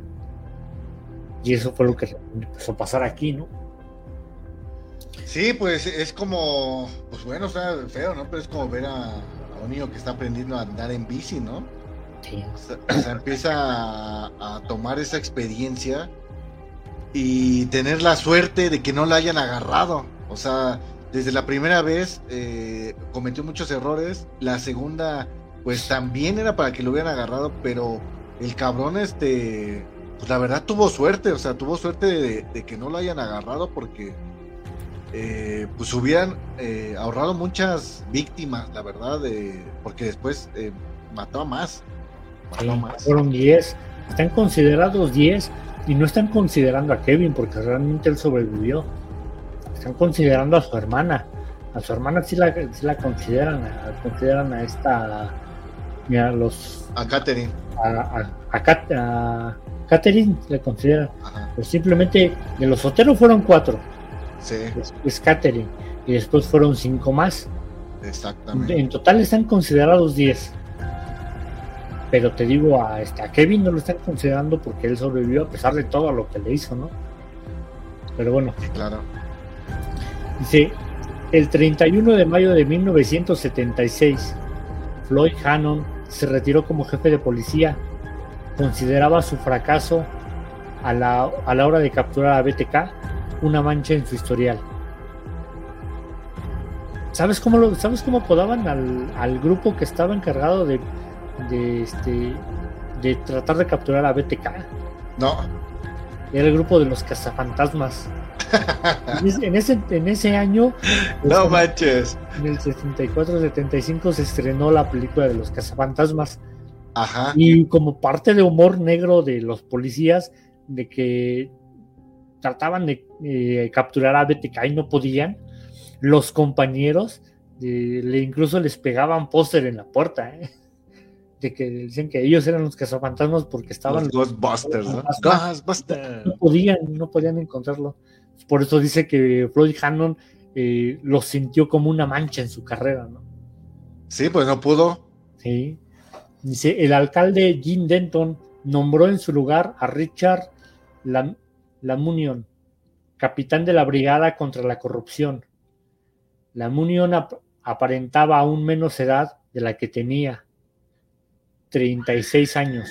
La elección sorprendió a los más veteranos. Hasta entonces, los ascensos se habían concedido por un sistema de antigüedad y en el departamento había muchos oficiales con más edad que el recién nombrado. En cambio, la Munión se le dio el apodo del joven prodigio. Para Denton, su juventud era una ventaja.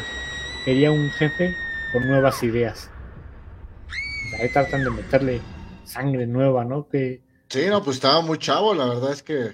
Y, no nada más por este caso, o sea, realmente para la, época estamos hablando que era el boom de los asesinos seriales. Estamos, eh, estamos hablando de, finales de la década de los 70, eh, es cuando estaba este precisamente no todo lo que eran los asesinos seriales, ¿no? Sí. Entonces, pues sí, trataban de, echar mano de donde pudieran, ¿no? Dice, para la Munión, la forma intelectual de los policías revestía una gran importancia.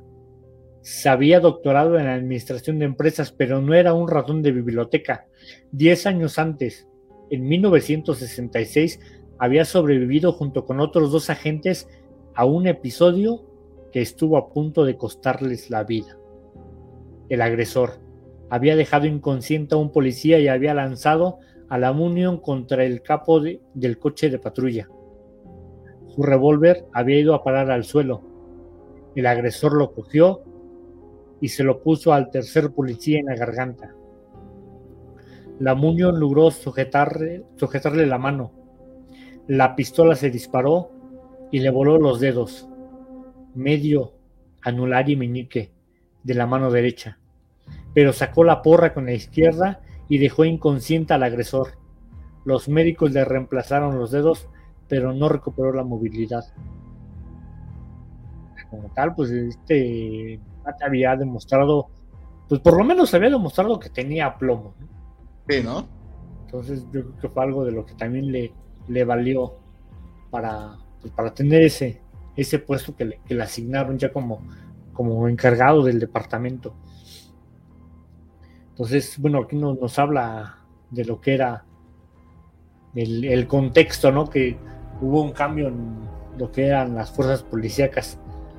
Pero dice que Reyes se había casado en 1971, dos años y ocho meses antes de asesinar a los Sotero mientras estudiaba en el Butler Community College a 40 kilómetros de Wichita, en El Dorado. Su novia Paula Díez trabajaba de secretaria en la Legión Americana.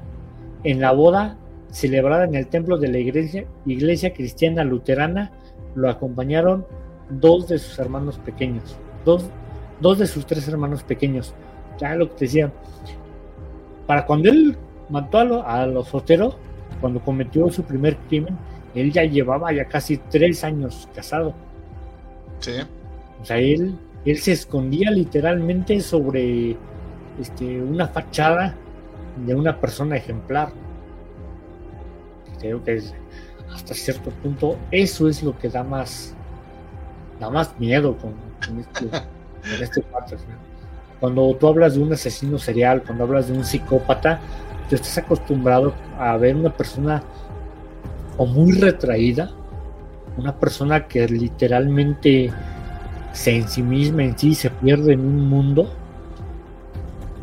o una persona que es eh, que es que, como que llama la atención demasiado, como por ejemplo lo que es el caso de Ted Bundy, ¿no? Que era un este, rompecorazones que le encantaba llamar la atención, que le encantaba hacer el boom mediático pero realmente este cuate, pues, lo que él está haciendo era eh, ponerse un traje de, soy una persona normal, soy una persona común y corriente, incluso hasta una persona modelo, ¿no? Que es algo que, más adelante dirían sus hijos. Sí, o sea, mi papá fue esto, fue el otro, pero como padre, como, como padre, él era un buen padre o al menos así lo recuerdan, porque tenía una hija y tenía un hijo, y así lo recuerdan ellos. Claro. Entonces sí está.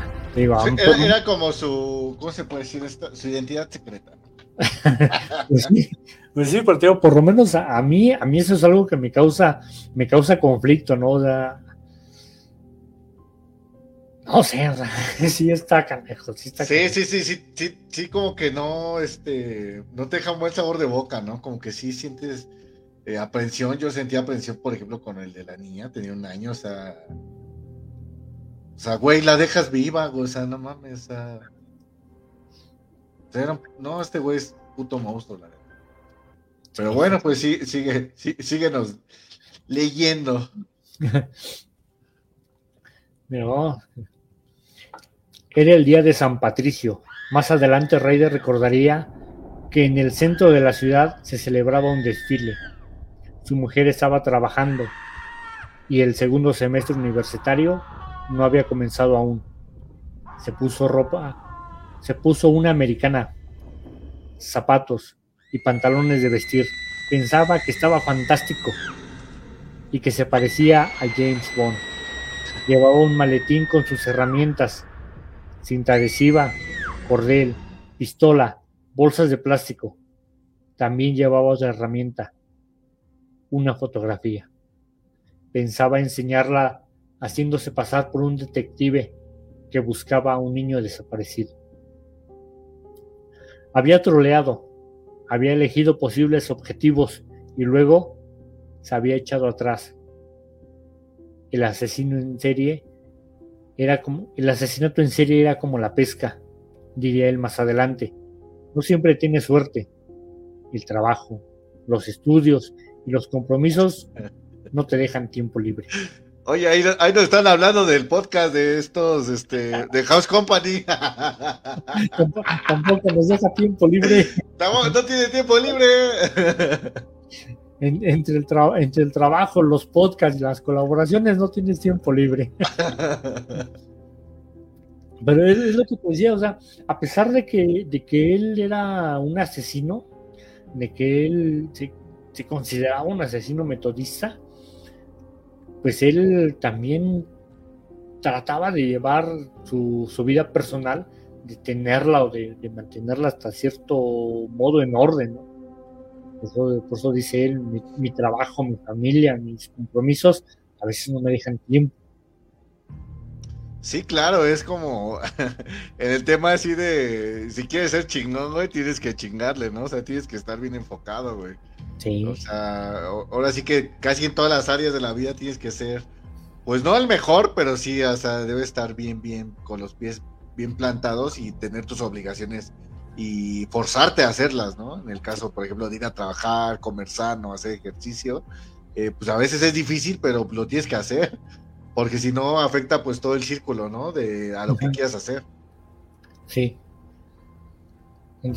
Aquel día su objetivo prioritario vivía en el número 1207 de Sol Greenwood.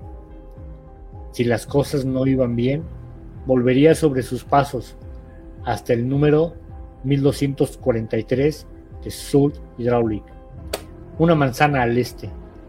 Y ya tenía dos, dos posibles víctimas. Detrás de aquella casa había un callejón donde esconderse y si tampoco allí lograba lo que quería, existían otras posibilidades. Se había pasado semanas enteras acechando a mujeres, tomando, notas, cavilando sobre posibles vías para huir, para huir él y no ellas. Sabía que una de las tres jóvenes que vivían en la casa hidráulica se llamaba Shirley. En su opinión, era una mujer ligera. La había visto beber, y divertirse en el Bacao, un bar de universitarios. Llevaba semanas siguiéndola hasta su casa y espiándola, a ella y a sus compañeras. Esto lo llamó el Proyecto Apagón. Ese güey tenía algo con las luces, ¿no, güey? Porque el otro era qué? Luces cerradas, ¿de qué? Luces apagadas, ¿o cómo? Ay, no me acuerdo. El de Catherine, ¿no? El de Catherine era luces apagadas, ¿no? Que sí, luces apagadas. este es el apagón. ¿Qué, cosas suceden con el apagón? ya estaba viendo varios, varios panoramas. Entonces dice, Shirley Gilmour compartía casa con Judy Clark, la tercera mujer en la que Reyes se había fijado, era Karin de 16 años que solía pasar temporadas con su hermana Judy. Dos puertas más abajo, en el número 1311 de Sol Hydraulic, había otra mujer, una madre con sus tres hijos. Reyes no había reparado en ella, simplemente vivía en el vecindario. Se llamaba Shirley y tenía gripe, como toda su familia. A la hora de comer, llamaba a la tienda de Dillions situada a una manzana, y mandaba a uno de sus hijos por comida. Steven, de seis años, fue a comprar sopa y al regresar Su madre le dijo que no era la sopa que quería, así que volvió a la tienda. Justo antes de llegar a la casa, un hombre alto con un maletín le paró y le hizo una pregunta. O sea, digamos que Shirley realmente pues, fue por pura casualidad, ¿no? O sea, o sea él, él, tenía otras víctimas. Él había contemplado otras, otras chicas, incluso eran tres, ¿no? Eran tres posibilidades las que él tenía. Eran tres. Sí, pero tenía por afición por las jóvenes. Ajá. Y en este caso, pues nos está diciendo que realmente por pura casualidad se encontró con, con Steve, ¿no? Con este, este niño que era hijo de Shirley. Sí. Dice, en el número 1207 de Soul Grinch, su objetivo prioritario, las cosas no habían salido como había esperado. Nadie había respondido su llamada. Se quedó un momento delante de la puerta con el maletín en la mano. Pensó en forzar la entrada, como había hecho en la casa de los Briggs, pero decidió no correr el riesgo de mancharse su exquisita ropa y se dirigió a la casa del proyecto Apagón en Sol Hydraulic. Cuando llegó a la puerta principal, vio a un, niño con una lata de sopa. Era el momento de jugar a los detectives. Sacó la foto, era de su mujer y su hijo. Le preguntó si sabía de aquellas personas. Miró la foto y dijo que no. Algo que te digo, realmente fue por coincidencia. O sea, a él se le frustró su objetivo. Se dirigía hacia, hacia el número 1207 no pudo concretar ese, ese proyecto. ¿Y qué hace? Dice, no, pues me voy a mi segunda opción. Y antes de llegar encuentra al niño. Entonces realmente pues fue una mala jugada del destino, ¿no? Sí, claro. Entonces, dice, cuando Steve llegó a casa, sus hermanos estaban jugando. Boo tenía ocho años, Stephanie cuatro se metió en la cama con su madre. Poco después oyó que alguien llamaba a la puerta y fue corriendo a abrir. Bud hizo lo mismo. Les gustaba echar carreras. Steve llegó antes que Bud y abrió la puerta, pero solo un poco. Se asomó. Era el hombre del maletín. La madre de Steve se puso la bata y salió del dormitorio. O sea, Después de que habló con el niño, lo siguió a su casa, dejó que le entrara y después se le llegó a tocar. Sí, claro. le eh, bueno, dijo que era detective. Le mostró a Shirley un documento identificativo falso. Dio un paso adelante, luego otro. A continuación cerró la puerta y sacó la pistola. Shirley Bian le pidió que no les hiciera nada. Ryder le contó una historia similar a la que le había contado a los Sotero y a los Brig. Esta vez le dio un nuevo giro. Tenía una fantasía sexual que lo atormentaba. La ataría, abusaría de ella, le haría algunas fotos. No sería agradable, pero nadie sufriría daño. Vio que llevaba una bata azul sobre una pijama rosa que parecía enferma. Había encendido un cigarrillo. La miró con asco estaba hecha un desastre. Ella dijo que los niños estaban malos como ella. Desde hacía varios días, mientras él bajaba las persianas, trató de convencerle para que se fuera. Él le dijo con severidad que iba a hacer exactamente lo que le había dicho. O sea, llegó a amenazarla directamente. Alguien llamaba para ver cómo se encontraba, dijo Shirley, estaba mala y hacía varios días que los niños no iban al colegio. Steve preguntó si cogían el teléfono. Schrader dijo que no. Dejaron que sonara. Aquello le puso nervioso. ¿Quién llamaba? Tal vez decidiera presentarse. Había que darse prisa. Le dijo que iba a atar a los niños y ella le pidió que no lo hiciera. Él le dijo que no tenía otro remedio. Abrió el maletín su kid infalible, como él lo llamaba. Sacó una soga y empezó a atar al mayor, que comenzó a gritar. Exasperado, Ryder le dijo a Shirley que lo ayudara a encerrar a los niños en el baño. Con una cuerda ató el cerrojo de una de las puertas. tenía dos. A una pata de la bañera en el suelo del salón había varios juguetes. Los metió en el baño junto con varias mantas y almohadas para que los niños se entretuvieran, para tranquilizarlos. Les dijo que no salieran, parecían asustados, pero él hablaba sosegado. Mantener la calma era importante, esto según él. Sea, él estaba tratando de tomar el control otra vez, ¿no? Aunque todo se le estaba yendo de las manos. Él se describiría como un asesino metodista, pero si te das cuenta. Sí, pero, ahí, ya se empezó a, controlar, empezó a controlar más sus impulsos. Sí. Ajá, porque, o sea, como que se tranquilizó y dijo, bueno, eh, jueguen o así, ¿no? O sea, no agarró la pistola y de nervios y disparó, ¿no? Como había sido en el caso de, de los Bright, que se le salió el disparo pero, pero no, no puede controlar. O sea, a lo que me refiero es, él hace fantasías en su cabeza de qué es lo que va a pasar, cómo lo va a hacer, trata de planear las cosas, pero nada le sale. O sea, a un güey es que nada le sale. Sí, sí, sí, claro. Hay una frase de Carlos Castaneda, de Don Juan, de las enseñanzas de Don Juan. Y, siempre la ocupo, ¿eh? siempre me gusta mucho esta frase. Y dice que el poder te obedece, pero a la vez te manda.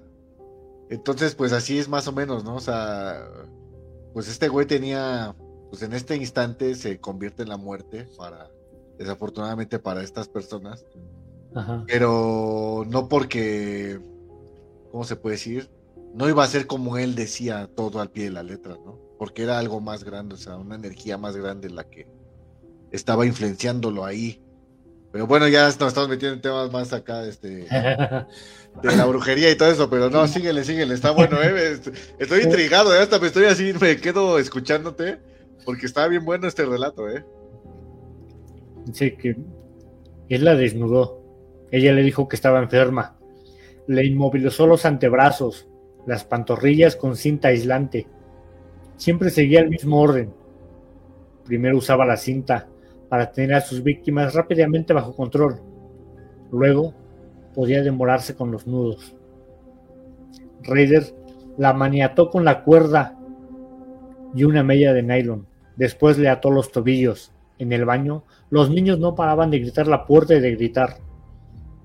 Deja en paz a mi madre. Déjale en paz. Váyase. Le voy a echar a patadas. Raider le, le soltó que como se le ocurriera intentarlo, le volaría la cabeza. Aunque era mediodía, apenas había luz en el dormitorio. Las persianas estaban bajadas. Hizo que la mujer se tumbara boca abajo en la cama, con la cabeza en los pies. Le ató los tobillos al cabecero metálico y una larga cuerda al cuello. Shirley vomitó. Bueno, ya le había dicho que estaba enferma, pensó él. Por su parte, él había dicho que aquello no iba a ser agradable. No para ella, desde luego.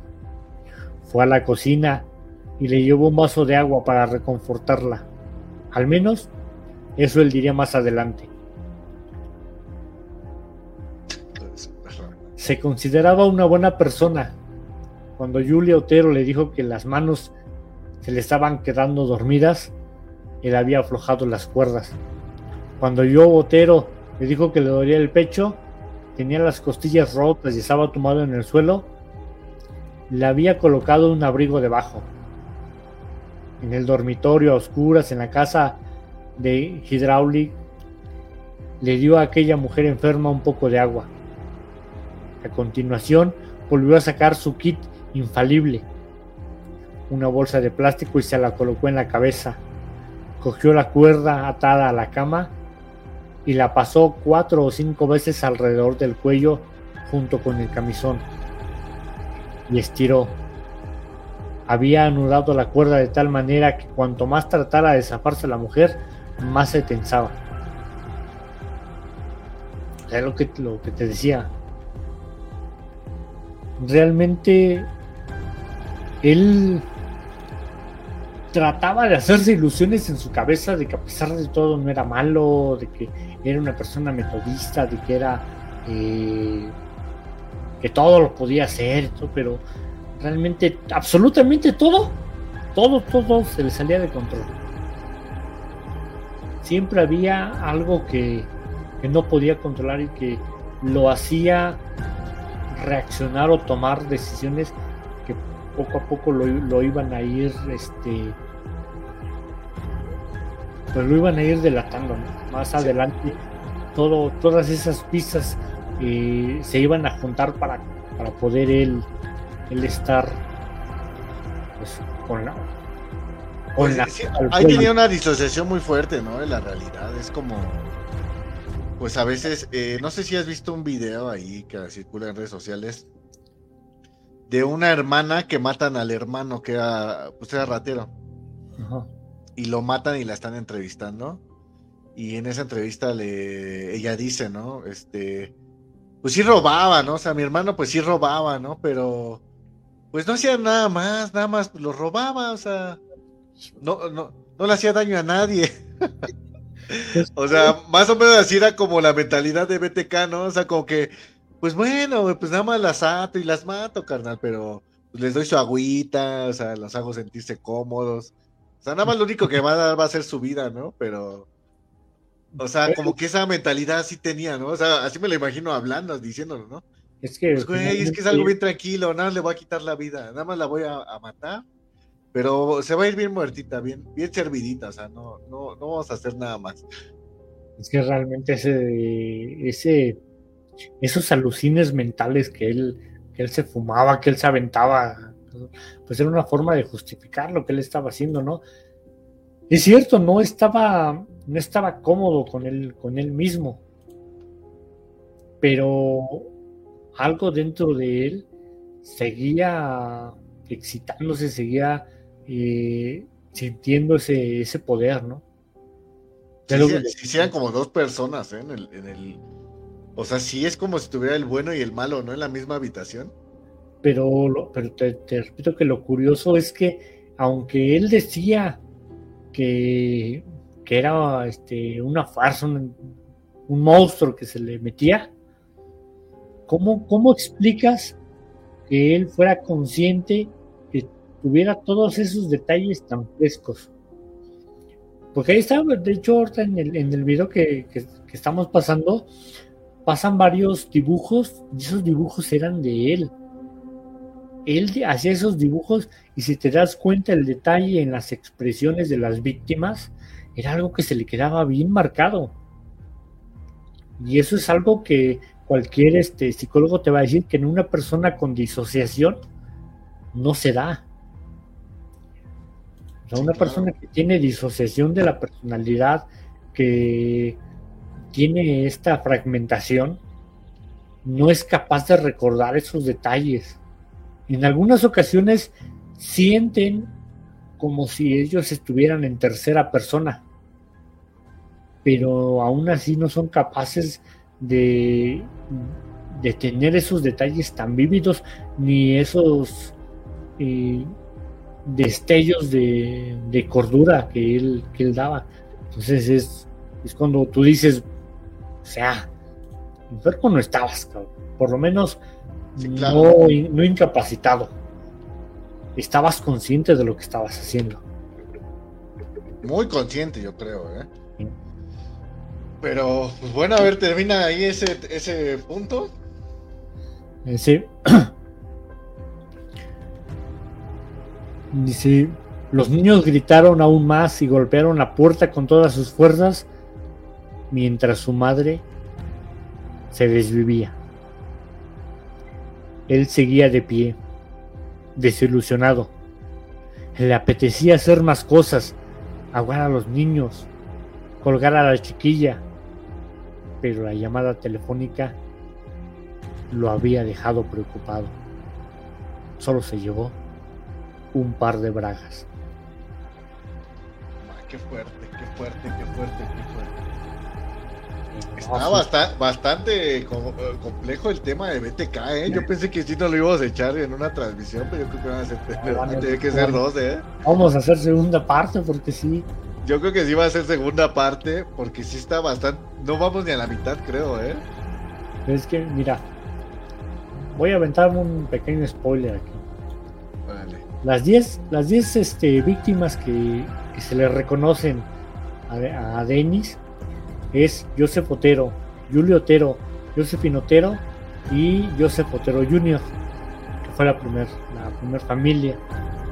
Después atacó a Catherine Bright, que tengo que la consideran a ella como, como víctima, pero no a su hermano, a Kevin. Después fue Shirley. Después todavía viene Nancy Fox, Marianne Hedge, Vicky Wells y Dolores Davis. O sea, son puras mujeres.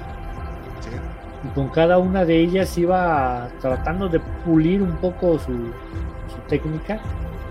Pero todos esos rastros que va dejando al final, al final todos esos, esos juegan en su contra, ¿no?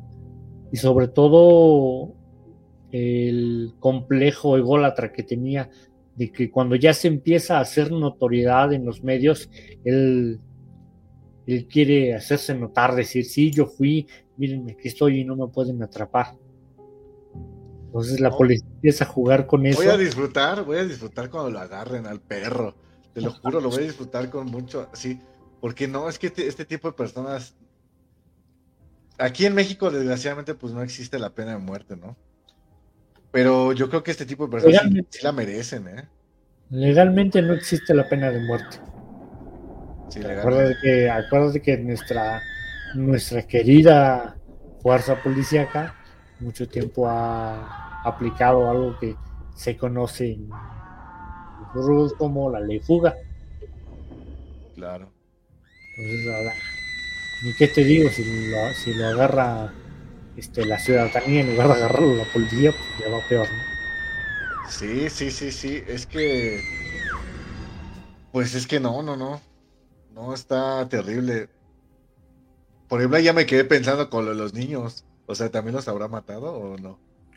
No, en, este, en este caso no, porque realmente como escuchó que estaban llamando por teléfono, a él entró pánico, o sea, dijo, está bien, si yo me empiezo a, este, enfocar en los niños, pues corro el riesgo de que me, me atrapen. ¿Por qué? Porque ya estuvieron llamando por teléfono y no contestaron. Entonces, como saben que la familia está enferma, si alguien está comunicándose y no contesta, por lógica, pues voy a ver qué pasa, qué tiene.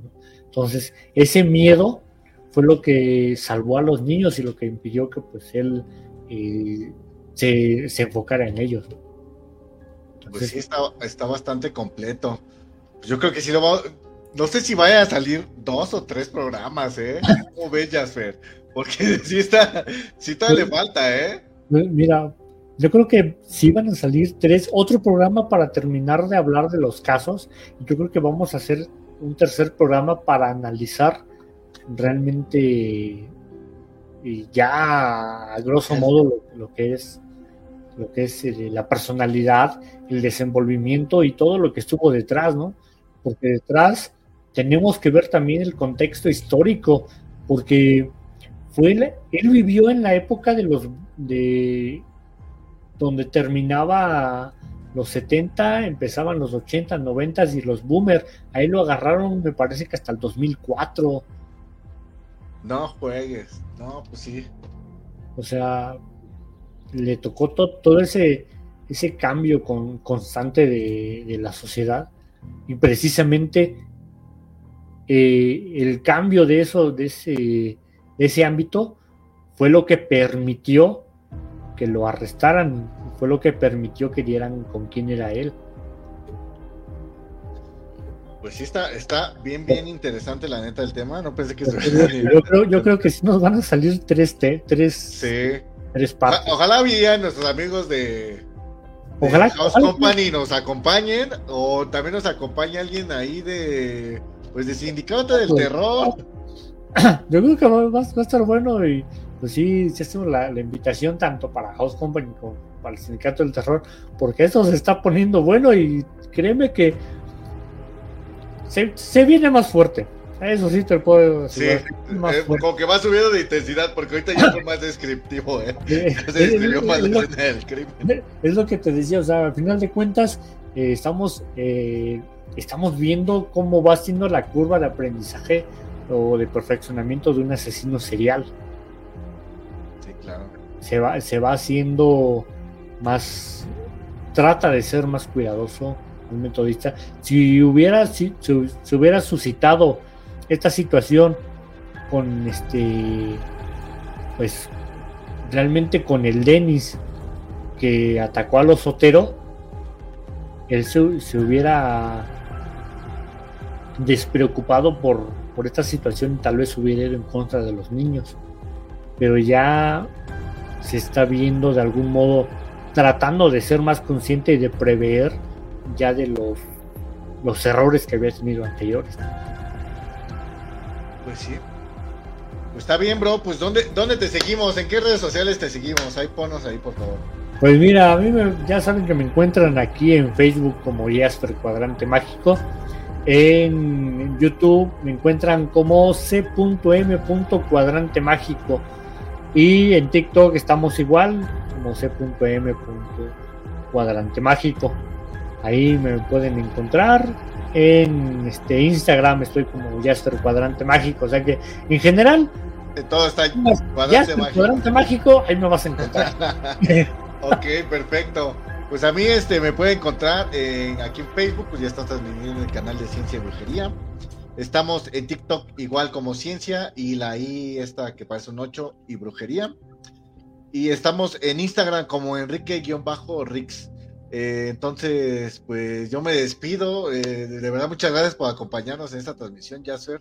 Esperemos seguir colaborando. Eh, ahí invítame a uno de tus programas ahora ahí a, Claro que sí. yo te hago segunda, tú me dices de qué onda y le damos y pues obviamente estás eh, invitado a pues a las transmisiones también de Ciencia y Brujería.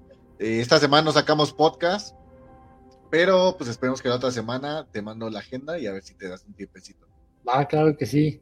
Pues aquí, mira, aquí, aquí estamos también, te voy a este, invitar a que tenga las, las transmisiones de Cuadrante Mágico, porque también se vienen unos temas bastante buenos, ¿eh? sobre todo eh, te voy a adelantar un poquito porque estamos hablando de todo lo que son temas y experiencias paranormales. Entramos en un, en un ciclo para hablar de experiencias paranormales y acabamos de entrar al mes de abril, el mes del niño. Vamos a estar tocando durante, durante lo que son estas semanas temas y experiencias que a veces tienen los niños que son muy fuertes, paranormales inexplicables. Ok, bro, perfecto. Pues bueno, pues nos estamos viendo entonces en otra transmisión. Síganos por favor en nuestras redes sociales. Yo me despido y hasta la próxima. Hasta la próxima. Adiós.